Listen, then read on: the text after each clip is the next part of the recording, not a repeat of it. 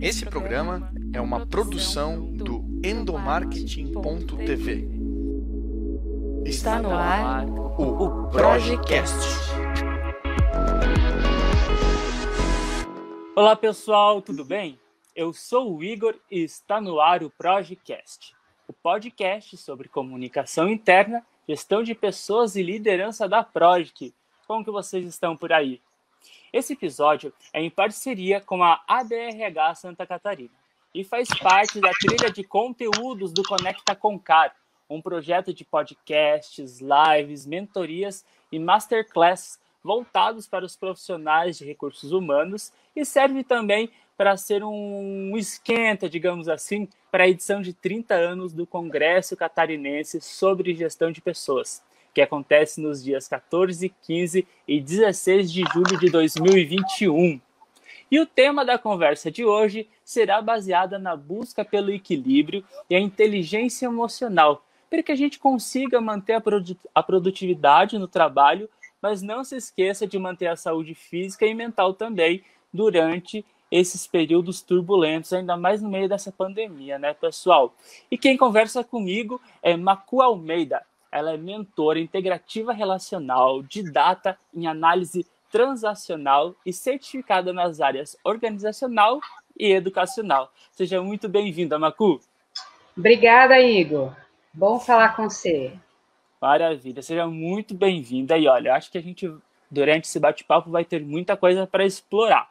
Mas vamos começar certinho, vamos começar do início aí, porque eu abri esse programa citando um termo bem relevante para a nossa conversa hoje e importante para o pessoal também entender um pouquinho o significado, que é análise transacional. Ó, eu confesso para você que eu não conhecia o termo. Aliás, podemos dizer que eu, eu, até conhecia o conceito do termo, eu só não sabia que ele se chamava assim. Ah, Mas que, legal. basicamente é desenvolver o autoconhecimento para que a gente possa desenvolver melhores conexões com as outras pessoas e construir assim relacionamentos melhores, seja esses profissionais ou profissionais. Eu tô isso. certo? É mais ou menos isso? Explica para mim, para os é... nossos ouvintes, esse conceito aí em torno da análise transacional. Conto com prazer. Análise transacional, na realidade, é uma teoria de comportamento. Uhum. E foi criada na, na metade do século XX por um psiquiatra de origem canadense, radicado nos Estados Unidos, Dr. Eric Berry. Qual era o propósito dele? Era criar um, um método de intervenção é, que, baseado no, na ciência robusta, tivesse uma, uma gramática simplificada. E aí, aí, vou te dizer, Igor, o que, que me atraiu para a análise transacional? Qual era o projeto do Dr. Eric Berry? Era que o, o, o, paciente dele, o cliente psiquiátrico, pudesse participar do projeto da própria cura. Então, essa democracia, essa amplitude do, do, da teoria de análise transacional foi a razão pela qual eu fui arrastada para essa formação, é, que, que durou anos e hoje eu sou didata da área. Então, hoje, a análise transacional tem aplicações em vários ambientes, no psicoterapêutico, no organizacional, no educacional, essas duas áreas são as áreas por onde eu transito, na, nas ciências da saúde e no, no planeta, no counseling, etc. Legal, então, bacana. Então, assim, começou com uma intervenção psiquiátrica, lá atrás, é, extraordinariamente bem sucedida. Hoje a gente, a gente é convidado a ampliar esse conceito para as áreas humanas. Né? E o que você falou tem, tem uma conexão muito forte com a análise transacional, porque assim, um dos projetos implícitos nessa na aplicação dessa teoria é que a, a, as pessoas possam viver mais plenamente a vida, com menos peso, né, com menos com menos questões que tirem do ser humano a plenitude do viver o aqui e agora. É, resumindo de uma maneira até poética, né? Mas assim, é isso aí. Basicamente isso aí. Legal, bacana. E realmente o autoconhecimento é, se faz muito necessário, principalmente em 2020, né? Esse ano de pandemia, onde nós tivemos períodos de incerteza, adaptações, mudanças. No seu ponto de vista, Macu, por que, que o autoconhecimento faz com que a gente consiga passar mais fácil por esses períodos atribulados, esses períodos de medo? E como hum. isso também interfere no âmbito profissional? Olha, Igor, tem uma coisa muito interessante que você não vai de um ponto A para um ponto B sem saber qual que é o ponto A, né? Então, assim, como é que você vai transitar por um caminho tão conturbado quanto é o nosso é, presente, se você não souber como é que está o teu, o teu dentro, né? Quem é você? É, tem um historiador israelense que provavelmente você já ouviu falar dele, é o Harari. Harari, ele, um, ele tem um livro que é 21 lições para o século 21. E lá nesse livro, que é espetacular, ele diz o seguinte: no futuro, e, e, agora, né, o futuro para ele é o século 21, logo é agora, ah, o que mais precisamos aprender é quem somos nós e como é que eu vou calibrar as, as minhas emoções para dar conta dessa, desse é, desses desafios frequentes, né? Assim, hoje a gente não pode dizer mais que vivemos num ambiente de mudança. Não. O nosso ambiente é mutatis, ele muda o tempo todo. Ele é um, é um, é um ambiente social, familiar, econômico, político e outras tantas categorizações que, que conta para nós que o nosso ambiente ele não é mais estável. E todas, todos os estudiosos da área indicam que nunca mais será. E aí, saber quem eu sou me permite transitar por essa instabilidade constante, né, de uma maneira menos sofrida. O autoconhecimento ele permite que eu é, saiba o que fazer nas situações mais diversas. É, é, essa é a chave. Com certeza. E quando a gente fala em relação a adaptações e reinvenção. Tem se falado aí muito sobre o novo normal, né? Que quando, nos programas antigos que a gente fez em parceria com a BRH, a gente até questionou: será que a gente está vivendo um novo normal ou nós estamos nos reinventando e conhecendo um novo eu? E o autoconhecimento faz parte justamente desse processo para que a gente fique mais adaptável a essas mudanças e faça com que a gente não se perca em meio a tantas confusões mentais e desenvolva até uma melhoria na saúde mental nesses períodos doidos aí, né? Uhum. Olha, uma coisa que é bem, bem, bem importante da gente deixar claro é que a, a nossa vida, o nosso sistema de vida detesta mudanças. O nosso cérebro, ele detesta mudança. Uh, nós fomos organizados enquanto vida para mantermos uma certa estabilidade. Então, assim, qualquer mudança, por menor que seja, vai ser interpretada pelo nosso cérebro como ameaça de morte. Então, assim, é complexo, é, é algo complexo. Então, e essa consciência é importante para todos, para gestores, para a equipe, para você, para mim, quer dizer, é, nós precisamos saber que a mudança em si, ela traz uma grande ameaça, sempre, qualquer mudança. Os indivíduos terão menor ou maior sensibilidade a essa dor, né? Alguns de nós ele, terão desenvolvido uma, uma capacidade maior de lidar com esse desconforto. Outros de nós teremos desenvolvido uma capacidade menor de lidar com desconforto, mas a, a mudança ela sempre sinalizará desconforto.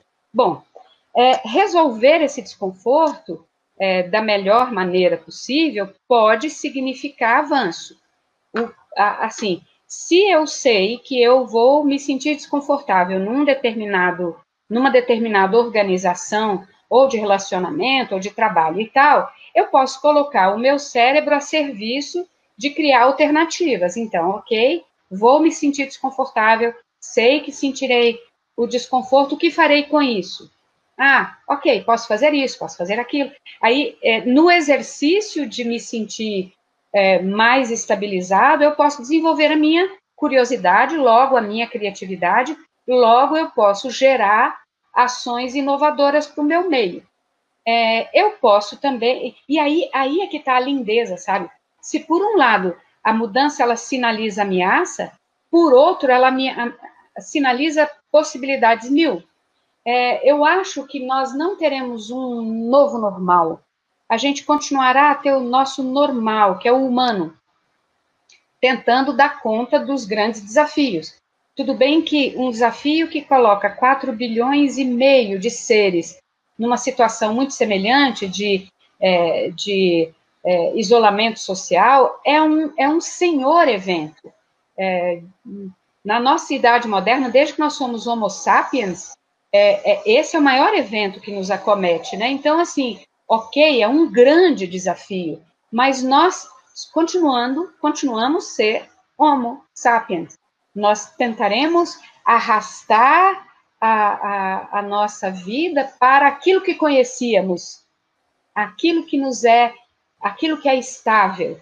Então, eu acho que o grande desafio, Igor, vai ser aproveitar esse desconforto hum, evidente nas relações, nas relações de trabalho, para criar novas alternativas, ampliar o nosso repertório de vida. Maravilha, nossa, perfeito, Marco, com certeza. E você tocou num ponto muito importante, é, que é criar alternativas para lidar melhor com o desconforto. E quando nós falamos de pessoas no ambiente corporativo, nós não estamos falando apenas de indivíduos com obrigações e deveres. E sim, nós estamos falando do Homo sapiens, de seres humanos que são vulneráveis, com dias bons, outros ruins, como que nós podemos encontrar e estimular o equilíbrio entre esses sentimentos e emoções no ambiente de trabalho? Olha, Igor, a, a, primeira coisa que é bastante importante da gente pensar é que as emoções elas fazem parte de um sofisticado sistema calibrador da vida. Ou seja, as emoções nos mantêm vivos, bom, né, graças a esse conjunto sofisticado de é, de hormônios, substâncias, funcionamento muscular, visceral e blá blá blá, nós estamos vivos. Então, esse é o primeiro é o primeiro input, o que significa dizer que todos, todos estamos aqui no planeta Terra, nascemos aqui nesse planetinha. Nós somos é, somos seres que nos mantemos vivos graças a esse sofisticado sistema de regulação. De novo, a gente volta para o ponto que você abordou agora há pouco, quer dizer, é mais um ponto que a gente precisa conhecer. Cada uma das emoções conhecidas tem uma função muito clara de nos manter vivos ou fazer com que a gente dê conta de uma situação ameaçadora ou fazer com que a gente dê conta é, de, de uma situação não ameaçadora ou fazer com que a gente dê conta de um relacionamento é, tóxico ou não tóxico. Então, assim, é, há uma PhD de Harvard chamada Susan David, que ela, David, David, David, eu acho, é, que ela, ela publicou muito recentemente, em 2018, um, um livro simples, gostou, gostosíssimo de ler, chamado Agilidade Emocional, e que a, a, ela repete coisas que os neurobiólogos, os neurocientistas têm falado com bastante frequência. É, vamos dar nome ao que a gente está sentindo. É, não há mais um tempo onde as pessoas eram convidadas a não sentir. Não. É, você é humano? Sim. Então você vai sentir. Entrar em contato com o que você está sentindo, dar nome a isso, pode significar saúde. Não entrar em contato, não dar nome ao que você está sentindo, pode significar algum tipo de doença física, emocional, etc. Então, assim, somos um sistema movido por emoções. É, e, e em qualquer ambiente onde estejamos, elas sinalizarão ou calibrarão as nossas necessidades de sobrevivência. Eu não sei, eu não sei se eu consegui é, clarear um pouco isso, é, Igor. O que, o que que você, o que que Conseguiu. você acha? Não, conseguiu sim. Uma coisa. Inclusive, ele está muito interligado com a, a pergunta seguinte que eu iria te fazer, que é justamente nesse ponto de regulação dos sentimentos e emoções que você comentou, da gente ter esse primeiro passo de compreender o que nós estamos sentindo, é, sentindo, para então é, tomar decisões ou entender é, as nossas próximas ações com relação a esse sentimento, nos leva a um termo que você comentou também e que eu queria que você esclarecesse um pouquinho melhor para a gente sobre agilidade emocional. É Isso. correto a gente falar que agilidade emocional é muito parecido com inteligência emocional ou existe uma diferença entre esses dois termos? Eu acho que são conceitos interligados. Há um terceiro conceito também chamado educação emocional, que é o primeiro de todos, é o mais antigo, de um psiquiatra é, de origem francesa chamada Claude Steiner. É, depois o, o, o, Goleman ele desenvolveu o inteligência emocional junto com alguns pensadores da época, anos 80, anos, 80, anos 90, em que isso começou a ficar muito claro quando a, quando a simples capacidade cognitiva não permitia o indivíduo ter alta performance, né? Opa, o que está acontecendo aí? O camarada é tão inteligente, é tão bacana, é, sabe tudo, sabe tudo e pat, por algum por algum episódio da sua vida não consegue uma alta performance. A Susan, ela vem nessa costura que já é antiga. É uma costura que começa lá nos anos 60, 70 e vem Agora é uma grande é, é uma grande explosão desse termo, porque há claramente definido que o indivíduo, quando ele está em estado de sobrevivência, ou seja, emocionalmente mobilizado, ele tem menos pensamento. Se ele tem menos pensamento, ele vai tomar decisões com menor qualidade. Se ele vai tomar decisão com menor qualidade, logo ele não vai gerar a performance necessária em qualquer área da vida dele, né? Então, assim, saber como funciona esse mecanismo sofisticado, fantástico, é, pode fazer a diferença entre uma equipe ou uma pessoa de alta performance e uma equipe ou uma pessoa de baixa performance. É bastante importante a gente pensar, fazer distinção entre dois termos: emoção. Emoção é corpo. Acontece, quer você queira, quer você não queira, é, é um sistema automático antigo que vai manter o teu corpo vivo.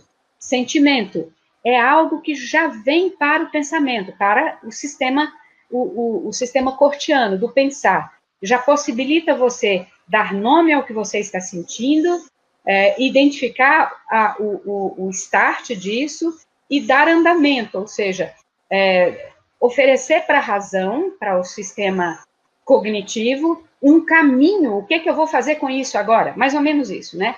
Sentir é do corpo, uh, cerca de nanosegundos depois, você consegue pensar a respeito, e pensando a respeito, você tem condição de dar uh, um encaminhamento para aquilo, né? Há muito tempo atrás dizia-se que havia uh, razão e emoção, razão, cérebro do lado direito, emoção do lado esquerdo, não. É um sistema. Não há essa divisão lado direito, lado esquerdo, e é um sistema organizado no tempo. A emoção vem e coloca o teu corpo pronto para se defender ou para poder se adaptar a uma, a uma situação que foge daquela situação de equilíbrio, qualquer que seja o que, o que entendamos por equilíbrio.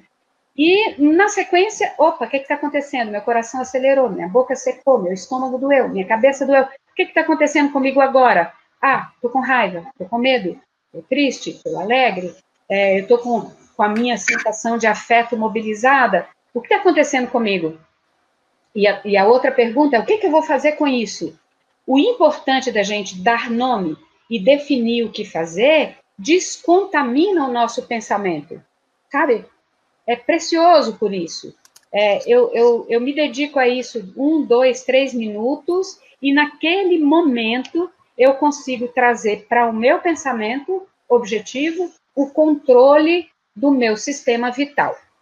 Bacana, nossa, super interessante é, esses pontos que você trouxe para a nossa conversa. E certamente quem está ouvindo o nosso programa, esse nosso bate-papo, nesse momento, deve estar se perguntando: que é genial a, a, a, forma de dar nome ao que está se sentindo, né? E ter essa inteligência e agilidade emocional. E aí eu te pergunto, existem algumas técnicas ou exercícios para que a gente comece a desenvolver essa inteligência emocional, porque claro, na, na teoria é muito fácil a gente a gente falar para colocar nome ao que estamos sentindo e etc. Mas que na prática, na hora ali que o sangue está fervendo, a gente acaba meio que se perdendo em, em tentar Isso. identificar. Existem algumas teorias, algumas técnicas para que a gente consiga desenvolver melhor esse autoconhecimento de, de sentimentos? Olha, existe, existe. É, para você ter uma ideia, quando Goleman publicou a, a, primeira obra dele, né, que chamou Inteligência Emocional, ele já nem fala, ele já nem fala mais sobre isso. Ele fala, ele hoje ele fala de competência emocional. Ele colocou como disciplina importante o autoconhecimento. É a primeira das disciplinas da inteligência emocional.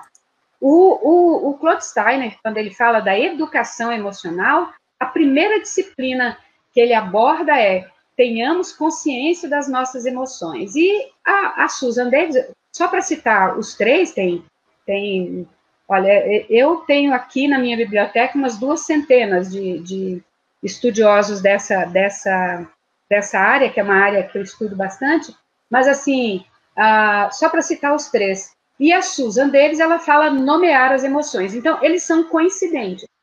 Euzinha, eu, Macu, eu tenho, eu tenho orientado meus clientes e alunos para descobrir primeiro o marcador físico. É, é, assim, ok. O que, que eu sinto quando eu tô quando eu tô fora da casinha? É, eu sinto meu coração acelerar. Meu coração ele ele sai da, da, batida normal eu noto que ele existe, por exemplo, né? Quando eu estou bem, equilibrada, ele funciona, eu nem sei que ele está dentro do meu peito. Quando eu, tô, eu sinto que eu estou saindo da casinha, quem me avisa disso é o meu coração. E cada pessoa tem um, um marcador interno, um marcador físico. Prestar atenção nisso pode, pode ser precioso, né? Porque o momento em que você se coloca na posição de prestar atenção do seu marcador físico, você já está é, fazendo o que esses estudiosos recomendam. Vamos dar nome ao que está acontecendo. E depois tem um marcador externo, que é quando você tem uma convivência bacana com alguém, é, você pode dialogar com esse alguém a respeito do que está acontecendo com você. Então, é um marcador interno, corpo. Um marcador externo, um diálogo. É, é, eu, atendo, eu sou mentora, eu atendo vários clientes dentro dessa modalidade é, de desenvolvimento, eu sou, muitas vezes, o marcador externo desses meus clientes, que relatam para mim episódios nos quais eles se perceberam contaminados por, um, por uma, é, uma, como é que eu vou falar com você, um, transbo, um transbordamento emocional e perderam, durante algum tempo, a capacidade de pensamento lúcido. Então, isso é bem simples, sabe, Igor? O marcador interno ele é muito interessante. É você observar seu corpo. É, como é que ele funciona quando você está equilibrado e como é que ele funciona quando você está fora, fora do. É, o pessoal fala fora da casinha. E você sabe o que é fora da casinha mesmo? Se a gente o pensamento lúcido de casinha, nós podemos dizer que é fora da casinha. Enquanto quando quando você está quando você está percebendo que o seu pensamento ele está afastado, que você não consegue ligar Lé com Cré, você pode saber que você está precisando é, trazer você de volta. E aí vem a terceira dica, né? Falei do marcador interno, que é o corpo, marcador externo, que é relatar ou dialogar com alguém de fora, e uma coisa que é provável que alguém que está nos ouvindo já ouviu de alguém. É, conte até 10. O conte até 10 é respirar profundamente, trazer oxigênio para o seu, para o seu é, pulmão, lentamente, inspirar lentamente. Quem estiver nos ouvindo pode fazer isso, fechar os olhos, mentalizar na, na entrada do ar, o ar é, invade o pulmão, infla o pulmão e depois lentamente a gente sopra esse ar de volta a gente faz isso uma, duas, três vezes, você consegue trazer você de volta. Aí você volta para casinha. Então, são coisas bem simples, sabe? Assim, mas que tem funcionado. Maravilha. Eu queria te agradecer demais esse bate-papo. Certamente ele é só uma introdução para esse mês das trilhas de conteúdos do Conecta com Car. E ele está super ligado com o tema central do, do Congresso em 2021, que é o poder do humano. Quando a gente reconhece o nosso poder verdadeiramente, a gente consegue potencializar muito mais as nossas performances, nossos relacionamentos e a nossa forma de viver, né? Queria encerrar aí contigo. Uh, como nós estamos falando para profissionais, para diretamente para os profissionais de gestão de pessoas, é, queria que a gente encerrasse esse nosso bate-papo com você compartilhando algumas dicas de como que a gente, como que esses profissionais de gestão de pessoas, eles possam identificar essas cicatrizes dos relacionamentos no ambiente corporativo para que eles desenvolvam o equilíbrio emocional entre líderes, equipes e indivíduos. Olha, o primeiro passo para quem trabalha com a mediação de pessoas, eu, tu também, né, de certa forma, é, é, é, é, estar equilibrado consigo mesmo. Beleza. Passada essa etapa, a gente vai irá perceber quando alguém é, está com, visitando algum conteúdo doloroso, ou você usou um termo maravilhoso, né, que são as cicatrizes emocionais, ou algo, algum estímulo tocou essa cicatriz emocional e o indivíduo está em sofrimento, uma característica muito clara do indivíduo em sofrimento é que o comportamento dele parecerá inadequado. Ele, o, o, comportamento de, de alguém em sofrimento é um comportamento anacrônico, é fora do tempo, sabe? Assim, não será adequado, não será adaptado ao que o indivíduo está vivendo. Então, assim, é, quando, quando a gente fala é, dos pressupostos do trabalho com o ser humano, é, nós falamos, nós mentores integrativos relacionais, falamos do amor inequívoco, do amor como um pressuposto é, para você lidar com a dor do outro. O que, que é o amor inequívoco? É você amar o indivíduo pelo fato dele ser humano, né? E dar a ele a validação ou a, a, um, ambiente de amparo para as suas dores. Porque muitas vezes, Igor, esse comportamento anacrônico, inadequado, ele é muito, muito, muito inoportuno.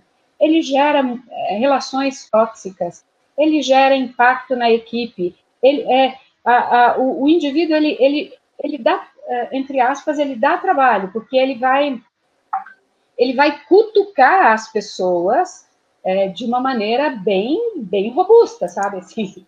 Aí o que o, é, o profissional de RH precisa ter é um amor importante, é, ter um ambiente de proteção para que esse indivíduo se sinta à vontade para poder falar dessa dor, é, dar a esse indivíduo a permissão para, para é, falar, é, apostar na potência desse indivíduo, ter percepção é, pelo que o indivíduo está sentindo é, e ter, principalmente, paciência e persistência.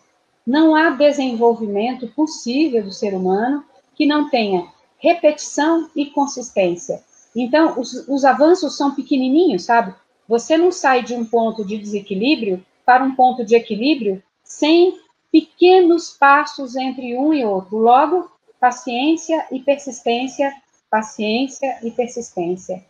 E só para repetir, mas é, que é algo que eu tenho quanto mais eu estudo, quanto mais eu lido com seres humanos, é, nós merecemos ser amados inequivocamente por pelo menos um outro ser humano.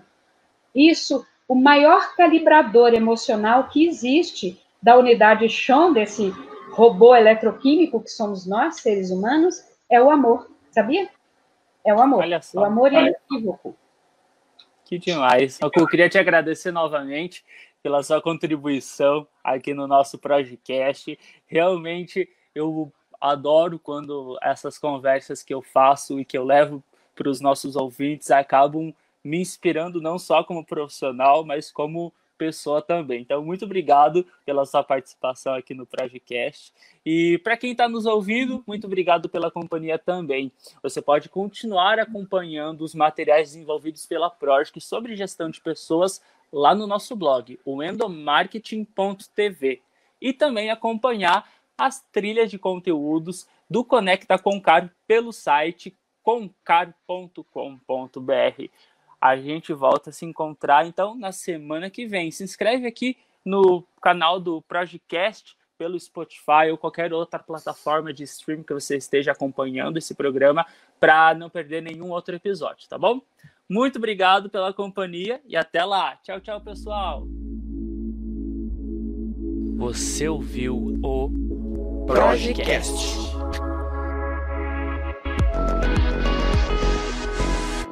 Produção e edição Igor Lima.